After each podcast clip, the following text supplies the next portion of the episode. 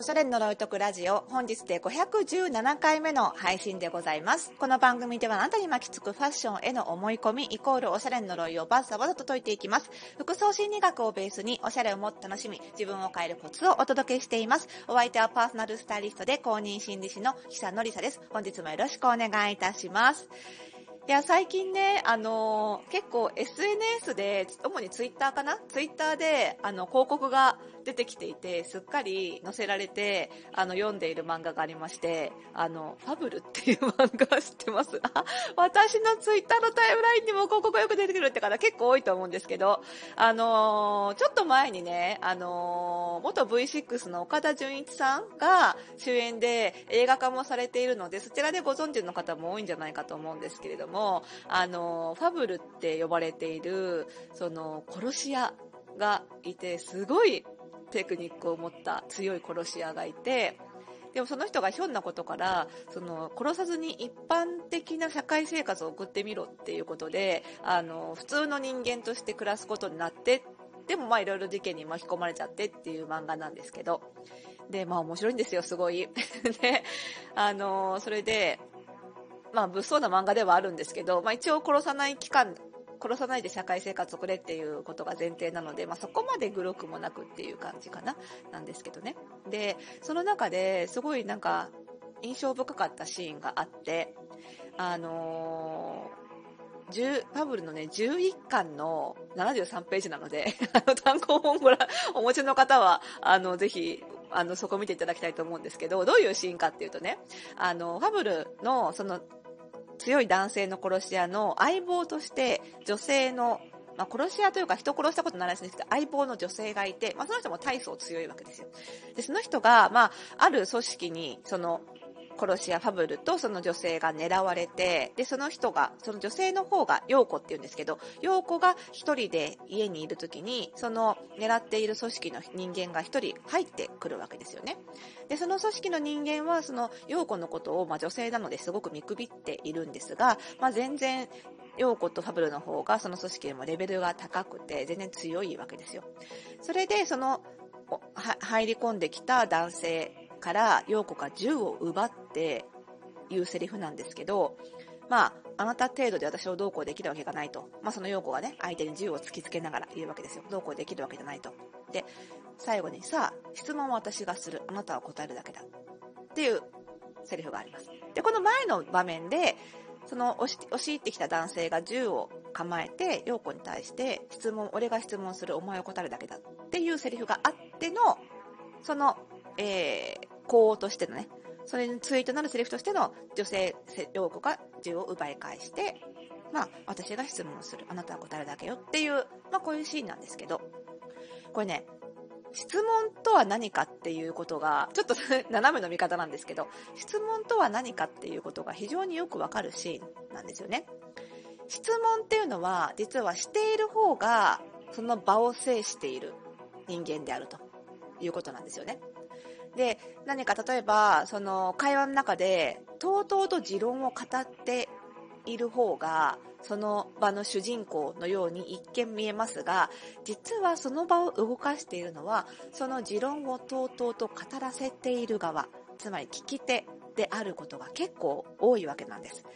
まあ、これを知らずに、あまり質問というのを重視してない方多いんじゃないかと思うんですよね。実は質問に答えているだけでは、実は受け身なんです。すごく答えている、喋っているってことで、自分がこの場を制しているような錯覚に陥りますが、実は質問に答えているというのは受け身の状態。つまり、質問という攻撃に対してやられっぱなしの状態であるっていうことなんですね。何かっていうと、質問に対しての答えを喋ってるっていうことは、喋ることを相手に規定されてるっていうことなんですよね。まあ、つまりこの場を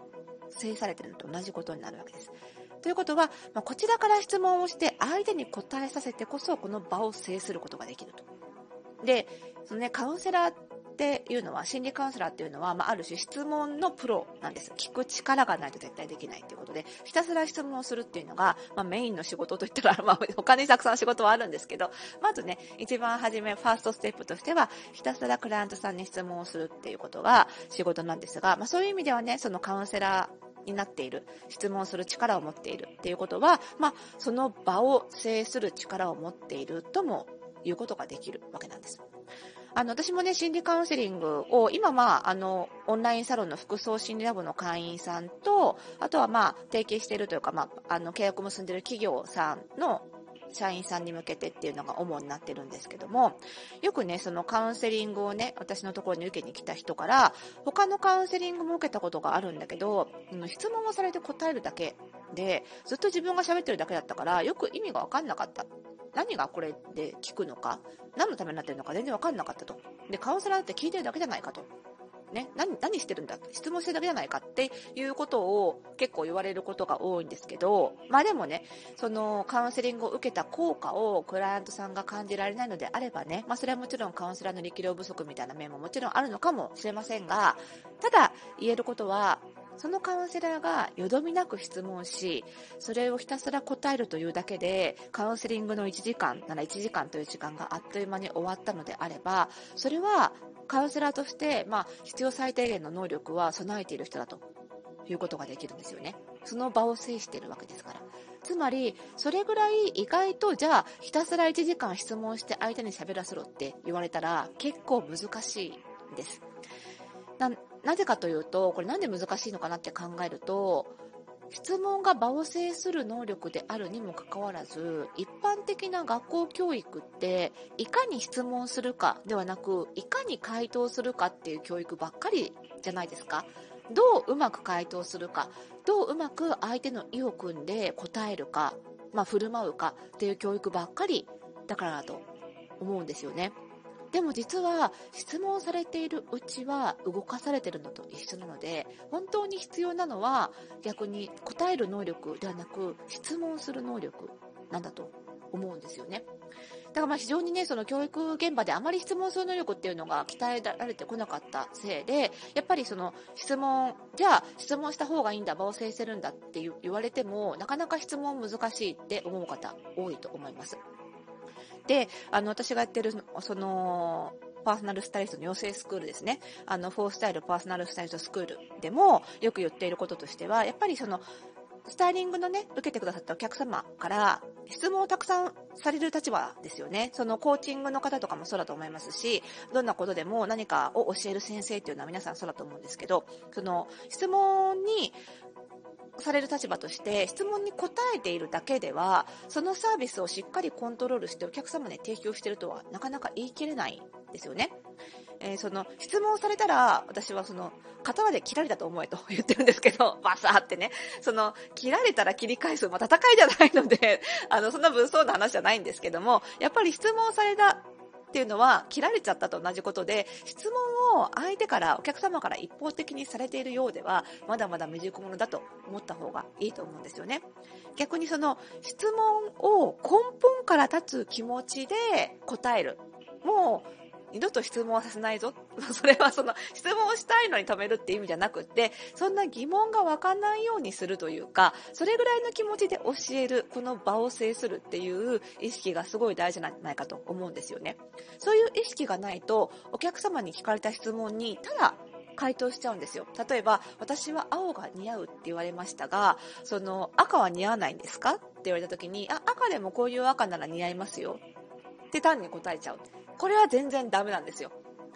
つまり、その質問されたら、二度と質問されないって考えたら、多分、ただ答えるだけには絶対ならないと思うんですよね。絶対質問し返すってアクションになるはずなんです。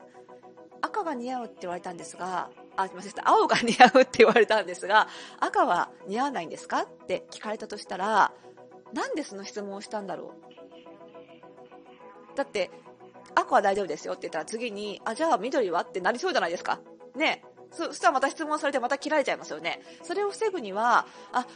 この人は青が似合うって言われたけど、青は着たくないのかなとか、ね、青以外に着たい色があるのかな。その辺から聞いた方が、質問の根本的な回答になる。つまり、二度とその人が質問しなきゃっていう状態になるのを防ぐことができますよね。それって実はお客様にとってもすごいメリットが高いことなんですよね。なので、あのー、もし、その青が似合うって言われたんですけど、赤はダメですかって聞かれた時は、あ、まるさん、赤の方がお好きでしたか？青をあまり行きたくないですか？とかね。あとは、その赤以外に気になる色を着たいなと思ってるありますか？とかね。そういう質問から入っていくんじゃないかなと思うんですよ。もし質問を根本から立とうと思ったら。なんでね、そういう質問が、でもなかなか浮かばないっていうのは、やっぱり練習してきてないっていうことだと思います。パーソナルスタイリストスクールでも、やっぱりそうは言われても、実際にお客様とマンツーマンの場面になると、何を聞いたらいいのかわかんない。とにかくたくさん質問しろって言われるけど、その質問が浮かばないっていう質問がすごく多いんですよね。だそれをひたすらね、あのー、練習して、あのー、それはねっていうことで今みたいな話をするわけですけれども、なので、その何を質問するかわからないっていう状態っていうのは、やっぱりずっと自分が受け身になってしまうっていうことと同じ意味なので、やっぱり質問する力って、今、お話ししたパーソナルスタイリストだけではなくって、あらゆる仕事に必要なんじゃないかなと思うので、そういう意味では、そのカウンセリングを学ぶことっていうのは、まあ、悪用しちゃいけない技術ではありますが、場を制することにもなるので、その全ての方が身につけると便利な能力なんじゃないかなっていうふうに思います。はい。ということでね、まあ、そんな、あの、質問する力っていうのもかなりね、しっかり、あの、お伝えしている、私のやっているパーソナルスタイリストスクール、えー、FPSS、フォースタイルパーソナルスタイリストスクールは、えっ、ー、と、現在ね、えっ、ー、と、第14期生を募集中でございますが、えっ、と、募集1ヶ月でね、もう半分ぐらいの席が埋まっちゃいまして、えっ、と、9月末かな。はい、9月末が、えっ、と、期日だったんですけれども、の、残り席がわずかになってまいりましたのでね、はい、あの、単純に人に似合う服を選ぶだけではなくって、そういうその質問する技術とか、人の話をうまく聞く技術とか、そういったね、そのカウンセリングテクニックも含めて、より深くお客様の悩みを解決できるスタイリストになれるようなカリキュラムをご用意してますので、えそんなスタイリストになりたいなとか、まあ、おしゃれなことより深く学びたいなという方はね、ぜひぜひ、え、サイトをご覧になってみてください。番組概要欄に URL を貼っておきます。それではまた。